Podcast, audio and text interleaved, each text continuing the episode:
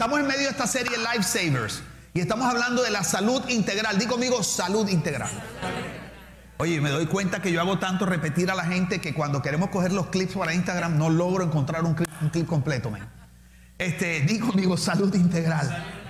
Dios te ve como un ser integral. Dios, aunque somos seres tripartitos, espíritu, alma y cuerpo, cuando Dios te da una palabra o te da una promesa, Dios no le está hablando a tu espíritu, Dios le está hablando al hachi o al achilachi, como le digo yo, ¿verdad? Hija, es lachi, no es el espíritu del hachi. Entonces, si nosotros no aprendemos a vernos en esa integralidad, no vamos a poder disfrutar la bendición integral que Dios tiene para nosotros, su shalom que hemos estado aprendiendo en esta serie, que incluye, di conmigo, paz espiritual, di conmigo, paz mental, buena salud, alegría, prosperidad material. ¿Cuántos quieren disfrutar toda esa bendición? Pero para eso tienes que entender que tú eres un ser como integral y Dios le habla a tu ser completo. No podemos seguir en este asunto de darle más importancia a esta área y, y o sea, abandonar las otras áreas. Porque entonces le estamos dejando una puerta abierta a las crisis de la vida del enemigo para que nos hagan daño.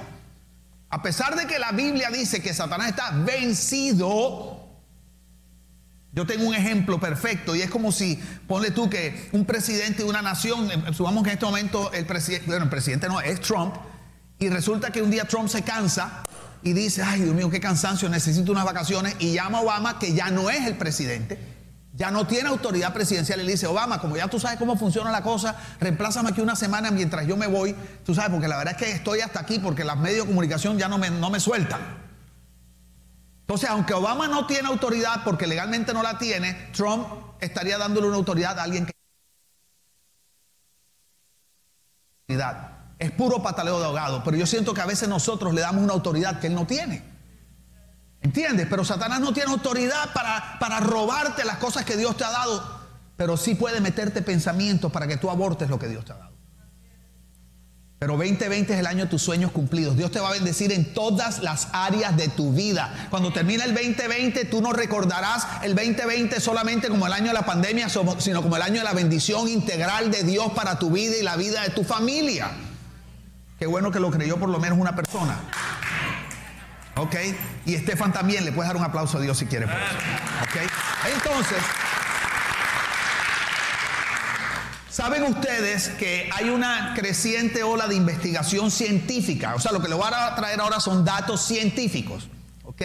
Una creciente ola de investigación científica ha demostrado que la espiritualidad juega un rol muy importante en el bienestar del ser humano.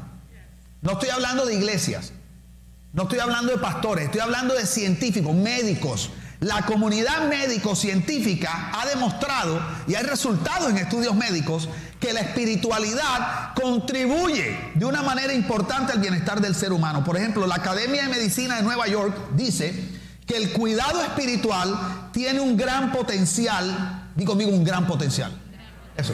Para ayudar a personas con enfermedades serias como el cáncer, la artritis reumatoide, reumatoide, la ansiedad y la depresión.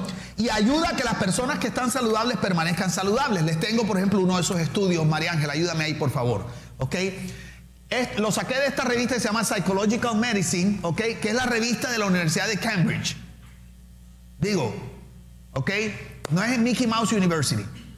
¿Está bien? Es la Universidad de Cambridge. Y quiero que vean lo que dice el estudio, el journal dice, Psychological Medicine dice, Religious and Spiritual Interventions in Mental Health Care, a Systematic Review and Meta-Analysis of Randomized Controlled Clinical Trials.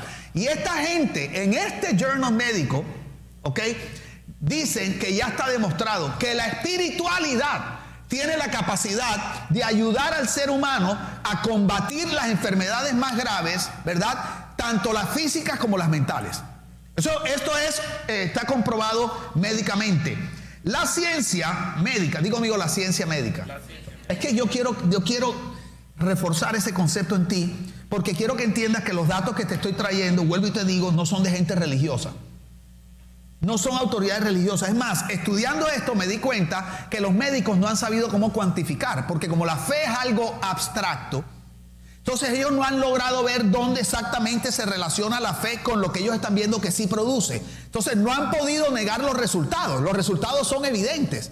pero no saben cómo cuantificar, porque dice, ok, pero es el que ora, pero el que ora cuánto, pero el que ora quién, tú sabes, pero qué es orar. Entonces, como ellos no entienden los asuntos de la fe, no han logrado cuantificar y todos estos estudios son con la intención de, de, ver si pueden encontrar de manera más concreta cuáles son las raíces de estos resultados. Entonces, como ellos no saben cómo decirlo, cómo describirlo, le llaman espiritualidad. ¿Ok? Y han encontrado por lo menos cinco eh, maneras en que la espiritualidad ayuda a la salud integral. La primera, oye esto, la espiritualidad restaura el sentido de propósito y permite encontrar significancia. O sea, a mí me parece eso importantísimo.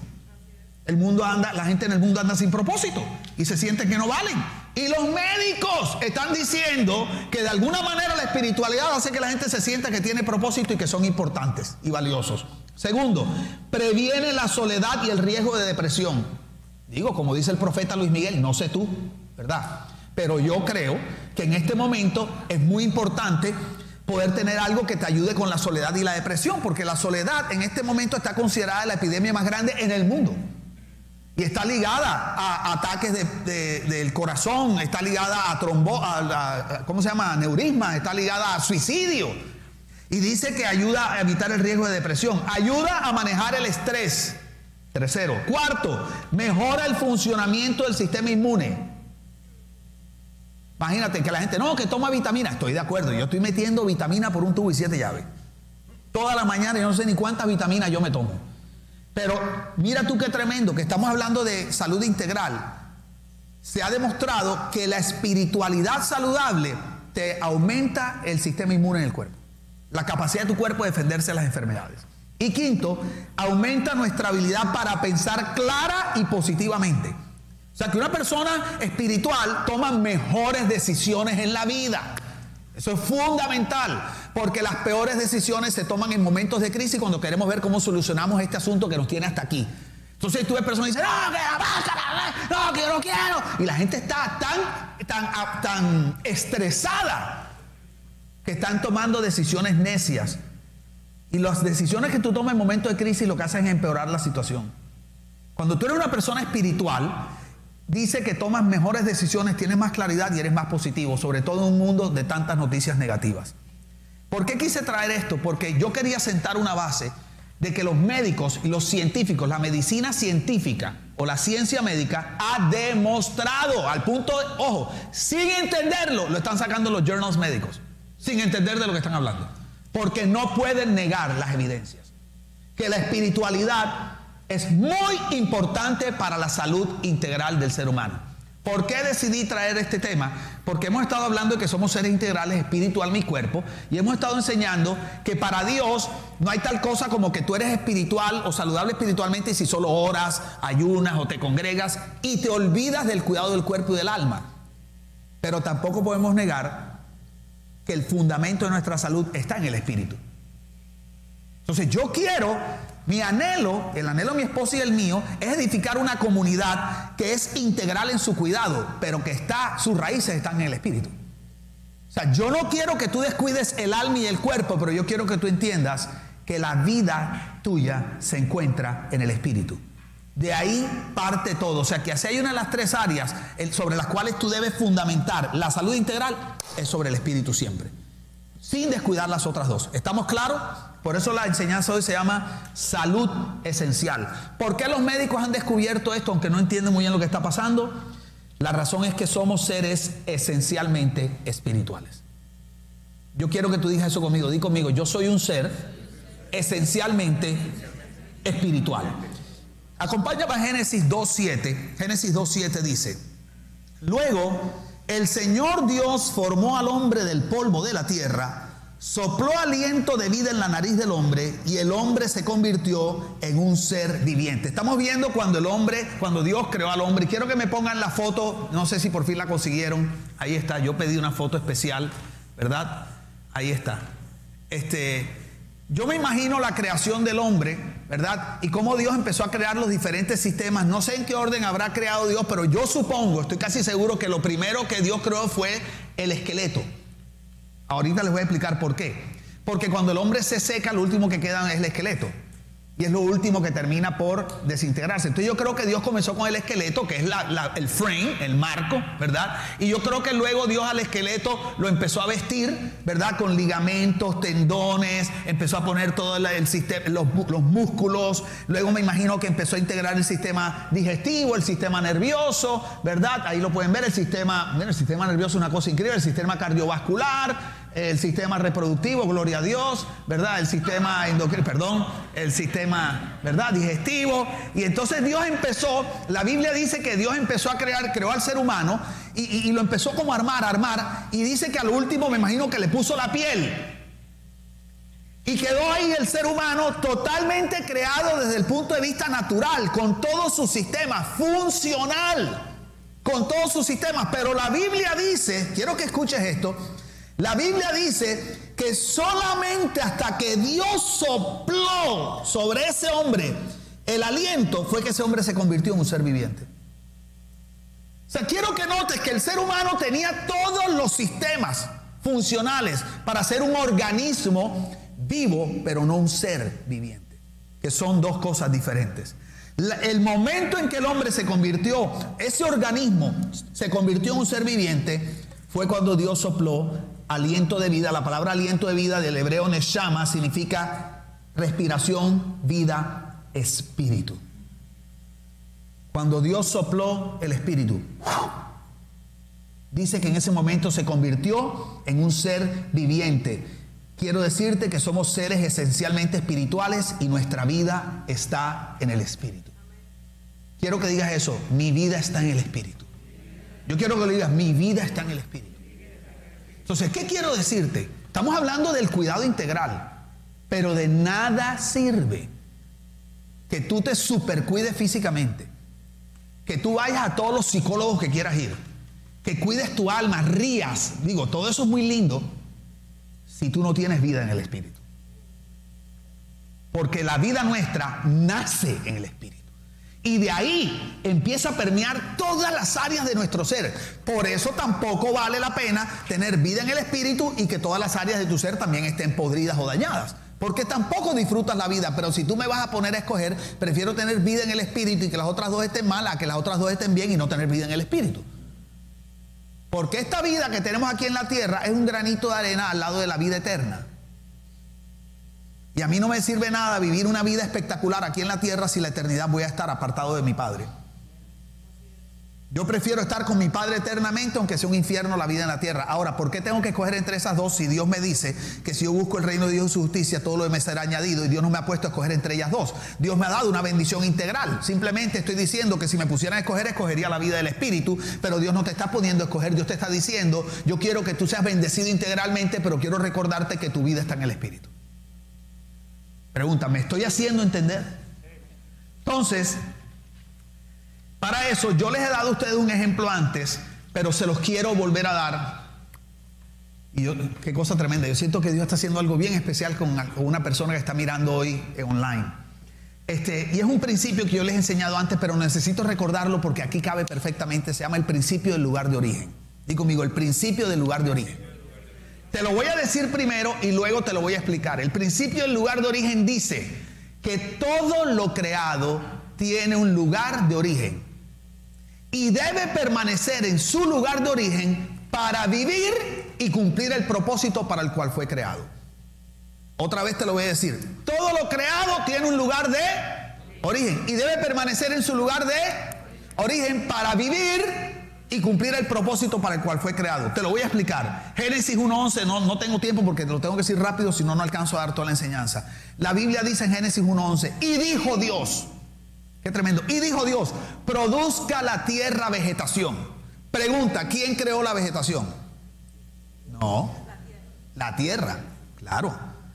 Lo que pasa es que Dios le dio la orden a la tierra. Y Dios le dijo a la tierra, tierra, produce vegetación. Entonces, de la tierra salió, la vegetación. ¿Me estoy haciendo entender? Entonces, ¿cuál es el lugar de origen de un árbol? La tierra, porque ¿de dónde salió el árbol?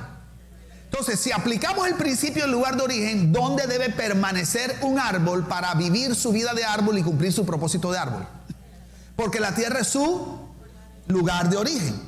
¿Cómo sabemos que la tierra es el lugar de origen del árbol? Porque fue a lo que Dios le habló. Produzca la tierra. Entonces la tierra cumplió la orden y obedeció. Luego Dios le habla a las aguas. Y salen los peces y salen las aves. Entonces, ¿cuál es el lugar de origen de un pez? ¿Cuál es el lugar de origen de una mojarra? El agua y el destino, la barriga. Ok, el lugar de origen de una mojarra es el agua. Entonces, ¿dónde tiene que permanecer un pez para vivir la vida de pez y cumplir su propósito de pez? Porque el agua es su lugar de... ¿Cómo sabemos que el agua es el lugar de origen del pez? Porque fue a lo que Dios le dio la orden. Luego Dios dice, produzca la tierra animales silvestres y todo eso. Y salieron los elefantes, los rinocerontes, las jirafas y la vaca. Entonces, ¿cómo sabemos que la vaca es el lugar de origen? Perdón, que la tierra es el lugar de origen de la vaca. Fue a lo que Dios le habló. ¿Qué, ¿Dónde tiene que permanecer una vaca para cumplir o vivir su vida de vaca y cumplir su propósito de vaca? En la tierra, porque es su lugar de origen. ¿Qué pasa si tú tienes una vaca que se llama Rosita? Supongamos que a ti te encantan las vacas y en vez de perro tienes una vaca y esa es tu mascota en tu casa, ¿verdad? Si yo limpio popó de Marley de Lío, como limpio, no me imagino si tuviera una vaca, pero suponte que tú tengas una vaca en tu casa de mascota y estás súper agotado y te ganas en una rifa un crucero por el Caribe con Royal Caribbean, la mejor empresa de cruceros del mundo. ¿Ok? Cualquier propaganda eh, eh, no pagada. Y resulta que te ganas un crucero a las Bahamas y te llevas a Rosita porque te das cuenta que Rosita está súper agotada por la vida tan dura que lleva.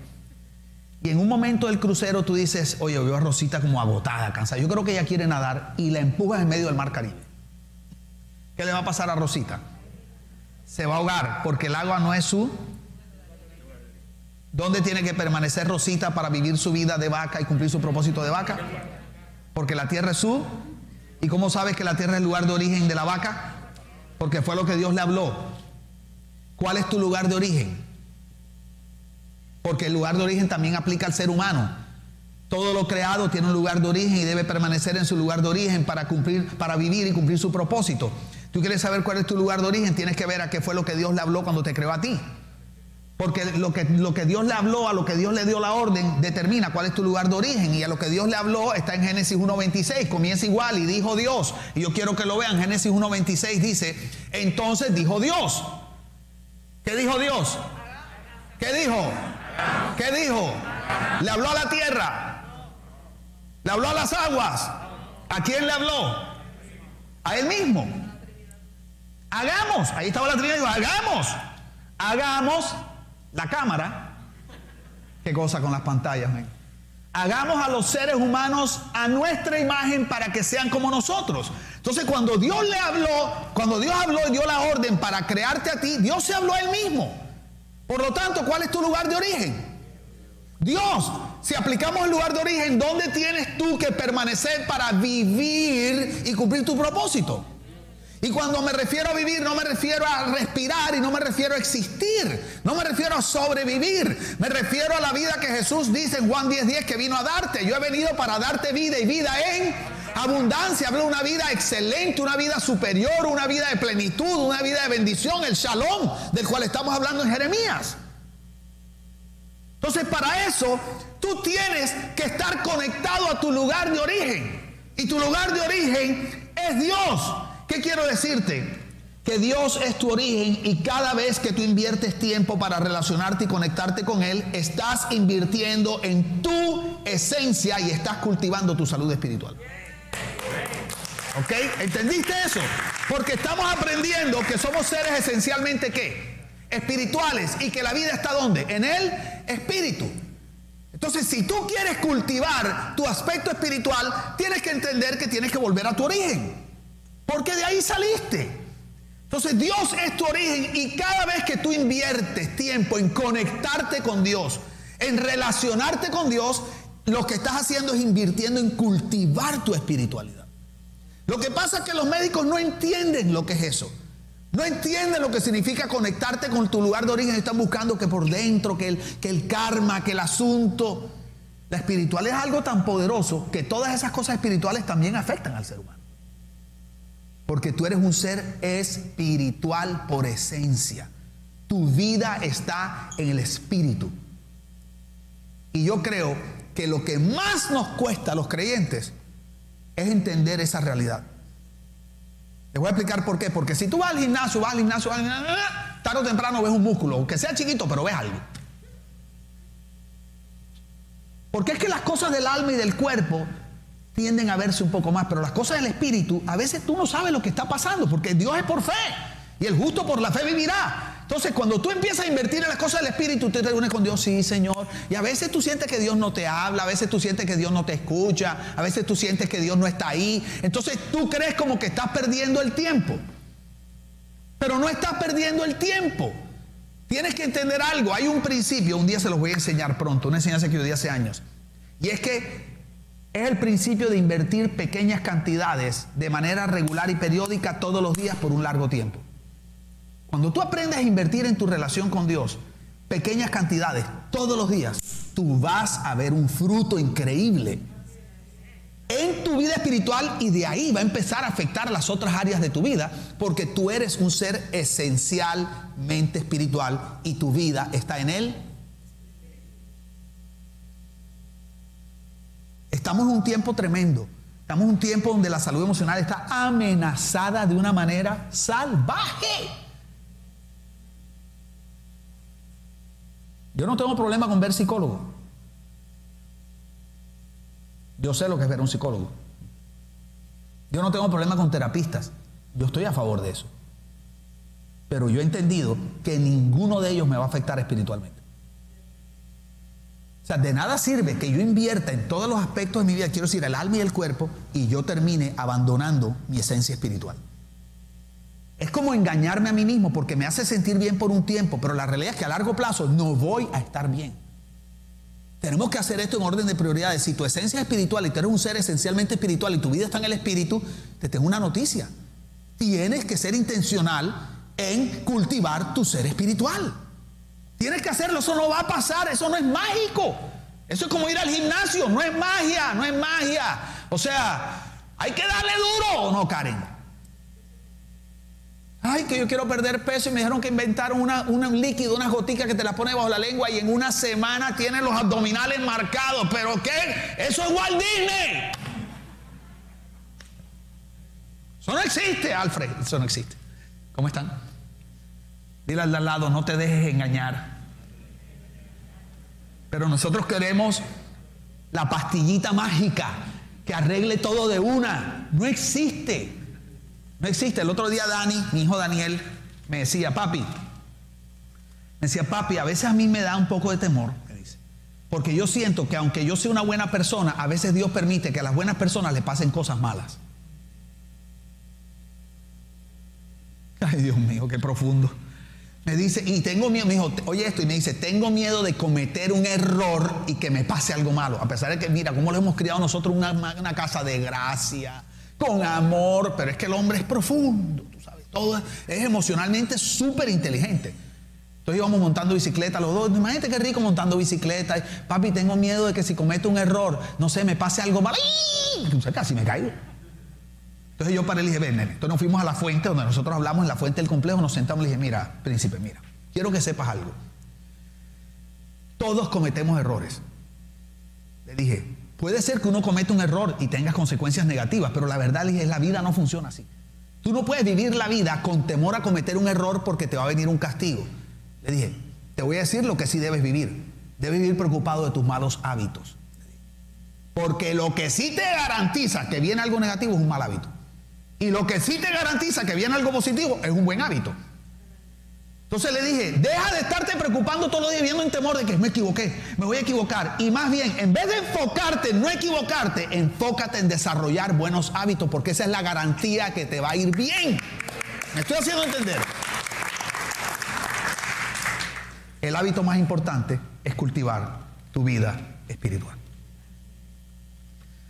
Mira qué tremendo. ¿Qué sucede cuando no cultivamos nuestra vida espiritual? Ezequiel 37.1. El Señor puso su mano sobre mí, fui llevado por el Espíritu del Señor hasta un valle que estaba lleno de huesos. El Señor me condujo por entre los huesos que cubrían el fondo del valle. Estaban desparramados en el suelo por todas partes y completamente secos. ¿Cómo estaban los huesos? Secos. Luego me preguntó, hijo de hombre, ¿podrán estos huesos volver a convertirse en personas vivas? O sea, ¿qué habían sido esos huesos? Personas vivas. ¿Ok? Porque dice, ¿podrán volver a convertirse? Oh Señor soberano, respondí, solo tú sabes la respuesta. Entonces me dijo, anuncia un mensaje profético a estos huesos y dile, diles, huesos secos, escuchen la palabra del Señor.